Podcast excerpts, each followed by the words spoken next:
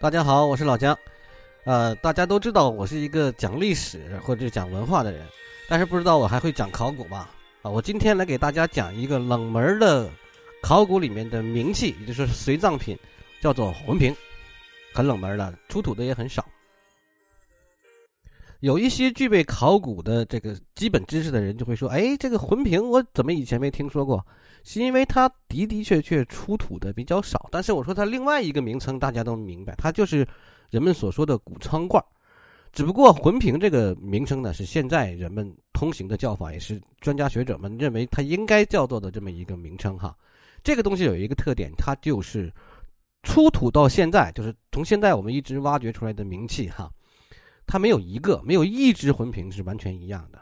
那好，我们具体来说一说。首先，古人对于死亡和生命是一个永恒的这么一个议题哈。从认识到死亡开始，人类就萌萌发了对于永生的这种追求。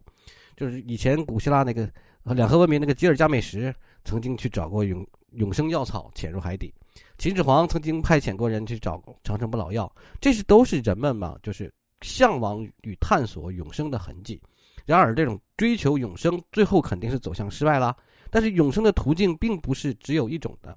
面对不可避免的肉身死亡，于是古人们开辟了另外一条永生之路。从旧石器晚期，欧洲的尼安特人，还有中国的山顶洞人，都曾经在死者的周围撒上红色的赤铁矿那种粉末，就红色的粉末。比如说用石头磨的，或者刺铁矿的这个原石的粉末，因为死人是人死了血枯，这种象征着血液、新鲜血液的红色围绕在死者的周围吧，来传递那种复活呀、灵魂不灭的这种希望。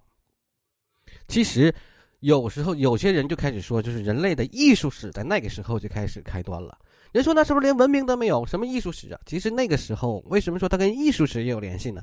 就是因为死亡实际上提供了一种达到永恒幸福的另外一种途径，而这种观念下吧，死亡意蕴不再是生命的寂灭与终局，而是轻渺的灵魂与沉重的肉身的分离。这种灵魂，哎，灵魂说就出现了。灵魂说出现之后，对于人类思想啊、艺术的发展那是不言而喻的。所以说啊，咱们中国人本来就向往着这个视死如是生嘛，灵魂不灭嘛，可能本来就有这种这种丧葬观念的，而且这种下墓里头埋葬在土葬哈，墓室那种出现，把这种观念都进一步创造了条件。于是我们随葬的专用的器物就出现了，就是我们通过盗墓小说看到的也好啊，通过这个考古的文献看到的也好啊，通过新闻看到的也好，就叫冥器，冥就是日月冥冥器。它是把这个呃幽冥的那个冥民间的冥给演化过来的一个汉字啊。冥器分为两类，一种是反映死者生前生活的奴仆啊、用具啊、模型啊、其他器物，以及死者在死后世界能够享受到以前那个生活待遇；另一种叫做神煞冥器。第一，记住，第一种是他死前死后要用的东西。第二种是神煞冥器，是为死者设置的压胜之物。魂瓶就是冥器十分特别的一种，它是在一件器物上运用拉胚啊、拍片呐等等手法捏出来，把各种各样什么舞蹈、建筑、音乐、书法，啊呃，还有他生活场景全部都浓在一起的这么一个东西，记录着人类对于宗教和他当时整个生活的那么一个浓缩。记住，它是一个浓缩。把你所有的当时的生活，还有日后对于死后的那种寄托，全部都捏到一起的这么一样东西，就这么一个瓶子。所以说，它嗯，没有一个没有一件是完全相同的，就是这个意思。所以我们今天就说说，为什么魂瓶它叫做古人世界观的一个微缩呢？就是因为它浓合浓缩了上面各种各样的一个信息。哦，好，好，还还要纠正一个错误，呃。魂瓶可以叫做谷仓罐的一种，但是谷仓不是所有的谷仓罐都是魂瓶哈，因为有些谷仓罐实在是特别特别的简陋，它不具备我刚才说的那种特征，就是集合了整个呃微缩的世界观那种特征。那么我们的专家为什么给它起名叫做魂瓶呢？它这个东西吧，是汉代到宋元时期，尤其是六朝的时候多，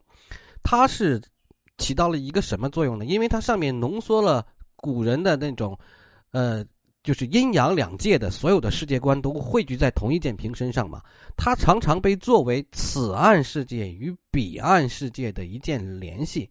造型特别奇特，而且装饰特别的复杂。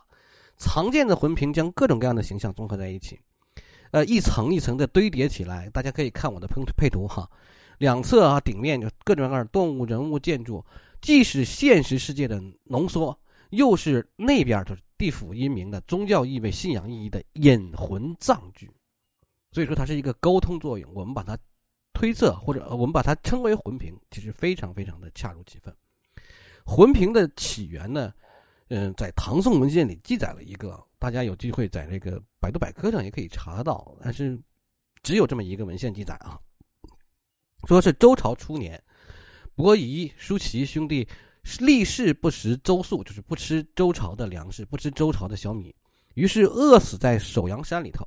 家乡父老为了安葬他们两个人之之，为了安葬他们两个人吧，特意放入了良鹰、五谷袋，以慰饥饿的亡魂，因为他们是饿死的嘛，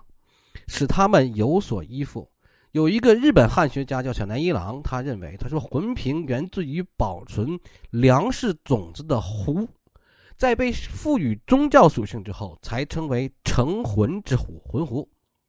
一般认为呢，魂瓶的早期形态是汉代的那种五连冠，也就是说还有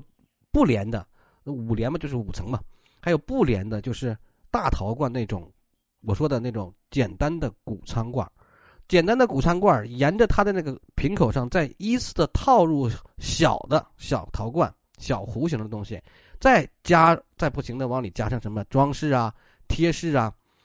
往上加一层一层，逐渐逐渐繁荣累积。到三国两晋南北朝的时候，魂瓶就发展繁荣了，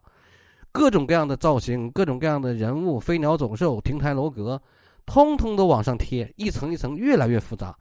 最简单的哈叫牛角瓶，它就用各种各样弯出来的像牛角一样的尖儿，代替了呃。人物的那种贴塑，因为毕竟捏人、捏楼房什么的麻烦嘛，就用这个角来代替。唐代时期，越窑中心出现了梁英瓶，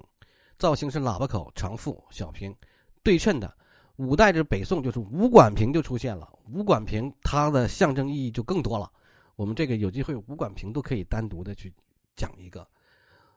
到明代的时候，呃，因为大家都以简洁为美了。简洁反而成为了就是各种各样，就不管是日常生活器物，因为日常生活器物也会影响到名气啊，所以说传统的那种特别复杂的那种堆塑就日渐衰落了。以后大伙儿都用不着那种特别繁复的了。于是我们看见的最最晚的魂瓶也不过是宋元时期的。因为五连罐哈，它这种五层的，还有后面发展出来的五管瓶啊，与五行思想是相关的。在古代数学里面，阴阳五行是包罗万象的嘛。五连罐还有五管瓶，它是与五行的观念相连的，能够模拟一个与现实生活中不一样的地方。因为现实生活中是五行，那么呃，古人想的是对应着他的幽冥世界，也是是一个有五行的地方。它虽然是一个新天地，但是应该有五行。魂瓶在物质层面上基本没有什么储存物品的功能，但里面曾经发现过稻谷的残留，哈，并不是说没有。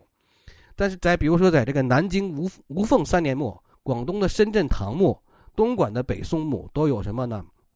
稻谷、钱币、有布匹、有水，但是水不一定是这个瓶子里那个，就是下葬之前进去的啊。还有在堆塑瓶里发现，在精神层面上。有一些神像，还有比如说雀这种东西，就是意味着死死者的灵魂能够通往仙境啊。还有这个孔啊、玉璧啊等等等等，还有一些什么嗯，象征着长寿的、一子孙的、做官的、其乐无穷的这种东西。魂瓶，总之来说哈，是一件比较奇特和比较有意思的这么一个冷门的名器。一方面呢，是因为它发掘少；二一方面呢，这个东西因为它特别的繁复，做的做起来也非常非常的麻烦。许多时学者就认为，魂瓶反映的东西特别特别的广博，从一个微小封闭的环境到可以更广阔的世界的一种缩影。把逝者的灵魂放入魂瓶，魂瓶内就可以奇迹的般的展现出一个人间延伸到天堂的这么一个理想世界。好，这就是我介绍给大家的一个冷门的名器——魂瓶，并不具备太多的实际应用价值，但是它是灵魂世界与灵魂宇宙的一个缩微全览，是现实世界基于现实的想象对另外一个世界的多角度复刻和写照。反映的是灵魂的归属，是生人世界的那种创造，所以说它的，嗯，怎么说，象征意味非常的浓，也是一件很值得我们去观赏把玩的，呃，并不是把玩哈，应该是观赏和探寻的一个名器。有机会大家可以在各大博物馆好好欣赏一番。好，感谢大家的收听，今天我们介绍了魂瓶，我是老姜，再见。